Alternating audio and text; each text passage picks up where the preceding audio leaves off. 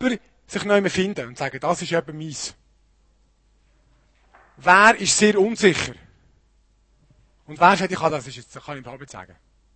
Okay. Also, wir probieren es gleich einmal. Wer würde sagen, ist, ähm, am ehesten beim klassischen Amillennialismus daheim, wo er sagt, unsichtbare, unsichtbar, äh, Realität und jetzt, jetzt selber ist die, die Zeit vom tausendjährigen Reich, dann kommt noch die schlimme Zeit und nachher ist fertig. Wer ist am Menschen dort?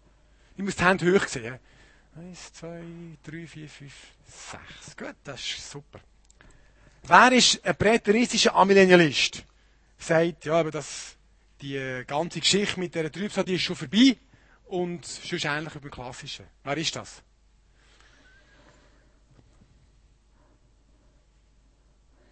Zwei. Zwei. Gut. Wer ist ein klassischer Prämillennialist?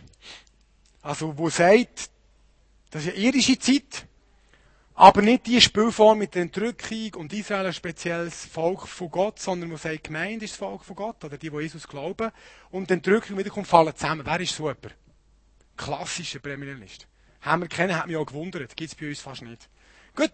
Wer ist ein dispensationalistischer Prämillennialist von der Prägung, so wie ich das auch war? Wer ist das? Wollt sich niemand alt, hä? Jetzt, das ist jetzt blöd, hä? Ist jetzt wirklich blöd. Ich habe mich nicht zurückhalten. Ich war objektiv, es ist einfach nicht gegangen. Uh, also, ehrlich gesagt, ist natürlich klar, wenn ich am Anfang gefragt hätte. Also, im Normalfall, in der Freikirche kommst du dort am meisten Rückmeldungen über. Aber das ist auch, oder? Wer ist ein klassischer Postmillennialist? Auch nicht. Dann sind alle anderen präteristische Postmillennialisten. Wer ist das? Ah, da haben wir viele Enthaltungen.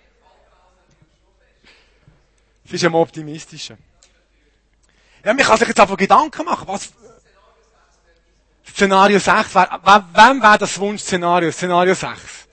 Alles, also, das Trübsal ist schon vorbei, ähm, wir werden eine super Zeit erleben, Bekehrung von fast allen Menschen, hä? Halleluja! Also, wir sind uns eigentlich einig emotional, oder? Was durchgeht. Ähm, spannend da ganz, wie? Es ist genau so.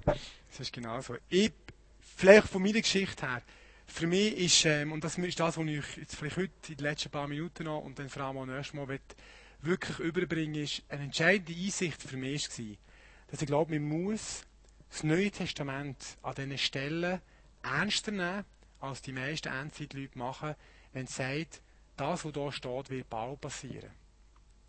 Jesus sagt bei der ganzen Endzeitrede, und das schlägt einfach kein Geissen weg, sagt, diese Generation wird nicht vergehen, bis das alles geschehen ist.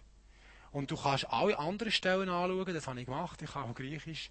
Diese Generation ist für Jesus immer eine Aussage, seine Zeitgenossen. Vielleicht kennt ihr die Stelle, oder? Es wird ein Leiden zum Teil übersetzt, dieses Geschlecht wird nicht vergehen.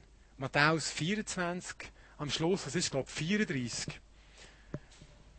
Jetzt können wir ein bisschen improvisieren rein. Matthäus 24, 34 oder Markus am Schluss, 13, 33 ist es, glaube ich, wo Jesus ja eigentlich die Frage der Jünger mal grundlegend beantwortet. Matthäus 24, Vers 34, glaube ich, ist das. Wahrlich, wahrlich, ich sage euch, diese Generation wird nicht vergehen, bis dies alles geschehen ist. Also mindestens das, was bis dort steht, vorne, sagt Jesus, wird in dieser Generation noch passieren. Es gibt Stellen, wo Jesus sagt, Matthäus 16, wo er sagt, es gibt Leute, die da stehen. Matthäus 16, Vers 28. Wahrlich, wahrlich, ich sage, wir sind einige von denen, die hier stehen. Die werden den Tod keinesfalls, keinesfalls schmecken, bis sie den Sohn des Menschen haben kommen sehen in seinem Reich. Es gibt zwei Varianten. Jesus hat sich geirrt. Matthäus 16, 28. Also ich glaube, dass das drin steht, stimmt. Oder Jesus redet auch gar nicht vom Ende der Zeit, sondern von etwas, was seine Leute noch erlebt haben. Und das ist ja auch die Frage wenn wir erst mal Markus 13 miteinander anschauen, kann ich das mal lesen. Ähm, Markus 13, darum ist der kürzeste von diesen Texten, ist am einfachsten, dort durchzugehen. Dort ist die Frage ganz klar am Anfang, wann wird der Tempel zerstört? Wann wird er zerstört und was sind Zeichen? Und Jesus beantwortet genau die Frage. Er gibt ein Zeichen, was alles wird passieren. Ihnen dann auch, wenn sie müssen fliehen aus Jerusalem. Und am Schluss sagt er, wahrlich, ich sage euch, diese Generation wird nicht vergehen, bis dies alles geschehen ist. Das ist für mich eine entscheidende Wendung. Darum bin ich ein Präterist. Darum glaube ich, dass die große Trübsal schon vorbei ist. Am Schluss von der Rede sagt Jesus, es wird keine sättige Trübsal mehr geben. Nein, so eine Trübsal wie die, genau, so eine Trübsal wie die, hat es von Anfang an von der Geschichte nicht gegeben und wird es nachher auch nicht mehr geben. Ja, wenn die große Trübsal am Ende von der Geschichte ist, das ist nur ein Nebenargument, aber dann macht das gar keinen Sinn. Also wenn du sagst, das Ende von der Geschichte ist die große Trübsal, nachher wird es keine Sättige mehr geben, ist ja ein Witz, oder? Macht aber Sinn, wenn er sagt, das ist in der Mitte von der Geschichte, 30 bis 70. Verstehen, was ich sagen Dann ist die große Trübsal. Und das gibt natürlich ganz einen anderen Ausblick auf die Zeit, die kommt. Wenn du sagst, das ist vorbei. Offenbarung, Offenbarung ist genau das Gleiche. Wie fängt die Offenbarung an? Wir schauen das nächste Mal ein detailliert. Wir sind noch ein Teaser oder Taster fürs nächste Mal. Offenbarung fängt an. Offenbarung Jesu Christi, um seinen Knechten zu zeigen, was bald geschehen wird. So fängt es an. Und weißt, wenn dann nachher Leute kommen und sagen, ja, du kannst, bei Jesus ist ein Tag wie tausend Jahre, haben wir sicher schon gehört, oder? Und tausend Jahre wie ein Tag, dann stimmt es schon. Aber das nichts so mit dem, was da steht. Das ist schon das Wort bald, schon wie vor tausend Jahren. Erstens und zweitens, und das ist jetzt wirklich ein wichtiger Punkt, wenn wir über die Offenbarung noch ein bisschen mehr reden Die Offenbarung, müsst ihr euch vorstellen, wird an Christen geschrieben, die aufs Brutalste verfolgt werden. Aufs Brutalste. Die sind wirklich, die sind jeden Tag mit dem Tod bedroht. Die werden vom Nero in den Garten gestellt als Fackeln für seine Partys. Er zündet sie an, damit er zu Abend Licht hat. Das ist wirklich unvorstellbar. Die Christen haben eine drängende Frage und die kommt in der Offenbarung. Offenbarung 6, Vers 10 steht, bis wenn? Wie lange geht das noch? Wann machst du am Nero ein Ende? Und, das werden wir erst mal sehen, die Juden haben sie aufs Blut verfolgt im ersten Jahrhundert. Das war die Grundfrage. Wann hört die Verfolgung auf? Jetzt schreibt Jesus ihnen ein Trostbuch. Das ist nämlich die Offenbarung, das ist ein Trostbuch für die ersten Christen, dass sie wissen, hey, Gott regiert, er sitzt auf dem Thron, man hat auch die Thronmissionen und ich will euch zeigen, was bald wird passieren. Und jetzt gehen wir hin und sagen, nein, er tröstet sie zwar, hey, das wird bald aufhören, aber eigentlich meint er, es geht noch 2000 Jahre. Also, ich komme ein Problem mit dem Gottesbild über.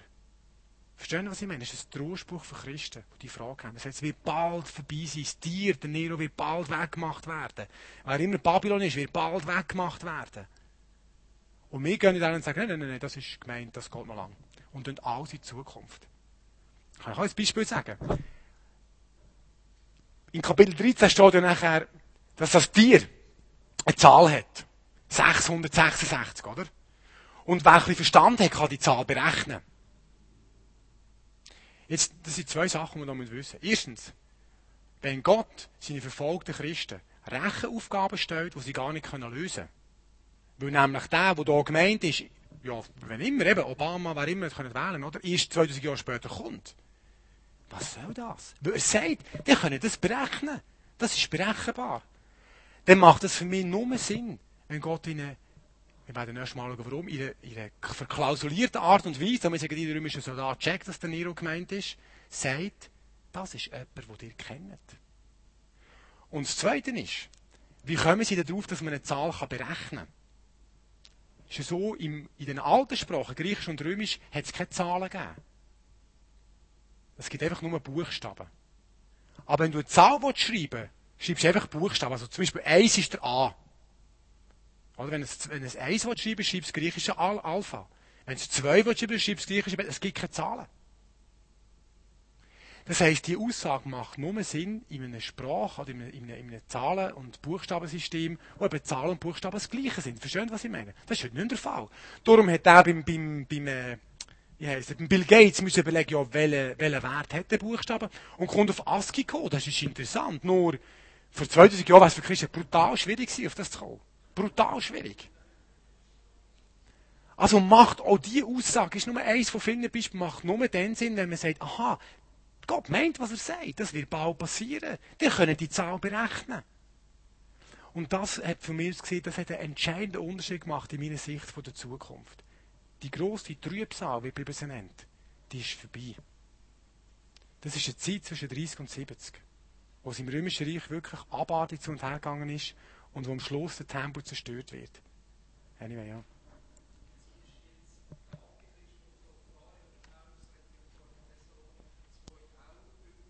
Menschenungerechtigkeit. Mhm, mhm, mhm. Mhm, mhm. Also, es gibt eigentlich drei verschiedene Gestalten. Es gibt den Antichrist, das ist das Wort Antichrist.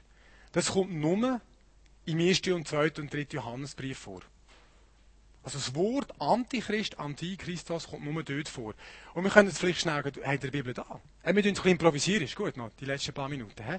2. Johannes 7, also 2. Johannesbrief, Vers 7, macht er eigentlich eine Definition, nur um zu zeigen, dass es eben drei verschiedene Geschichten sind. 2. Johannes 7,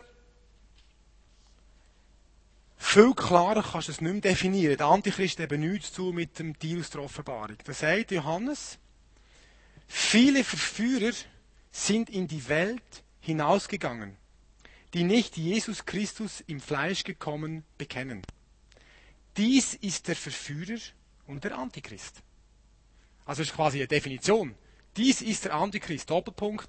Das ist nicht eine einzelne Person, das ist ein Phänomen. Wahrscheinlich spezifisch auf jüdische Irrlehrer bezogen, die gesagt haben, Jesus sei eben nicht ähm, der Sohn von Gott.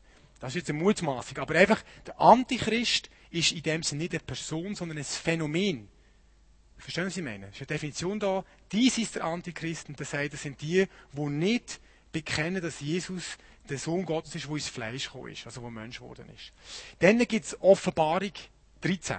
Das ist das Tier. Dort ist ähm, aus meinen Augen klar, das ist, äh, ist, ist der Kaiser Nero. Weil, das werden wir erstmal noch genauer anschauen. Äh, Nero und Kater mit diesen Zahlen geschrieben, äh, mit diesen Buchstaben geschrieben und auf Zahlenwert umgerechnet gibt es 666. Dann gibt es zwei Thessalonicher, zwei, gell? Und dort muss ich passen. Weil, das habe ich beraten, hey, aber ich kann nicht aus dem Stegreif sagen, schauen wir erstmal noch an. Ich glaube, es sind drei unterschiedliche Phänomene, die dort sind. Aber das schauen wir uns nächstes Mal noch genauer an. Das kann ich, das kann ich nicht improvisieren. Das ist gut, aber danke für die Frage. Du glaube, es sind verschiedene Geschichten und das ist entscheidend für mich. Oder? Wir dürfen nicht die Bibel auslegen mit einem System, sondern man muss jeden Text für sich anschauen. In welchem Kontext steht das? Dort ist es eben nicht so hilfreich, wenn man zuerst das Modell hat und mit dem Modell an Text geht. Das ist manchmal sehr eigentlich kontraproduktiv. Sondern man muss wie die Texte für sich lesen. Also, vielleicht noch jetzt zu dem Teil. Hat jemand gerade noch eine Frage, die ihm zu oberst ist? Oder einen Einspruch? Oder noch einen Break machen? Ja?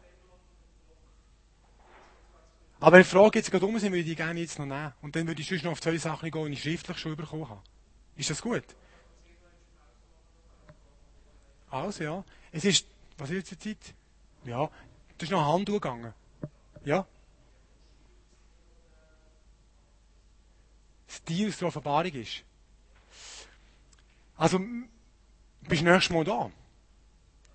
Also, es gibt verschiedene, es gibt verschiedene Hinweise. Ähm, ich weiß nicht, wir können es jetzt machen. Ich, ich mache mal schnell Blech und dann schauen wir es genau an. Das eine ist, dass du eine Aussage in der Offenbarung hast, das, was dort steht, wird bald passieren.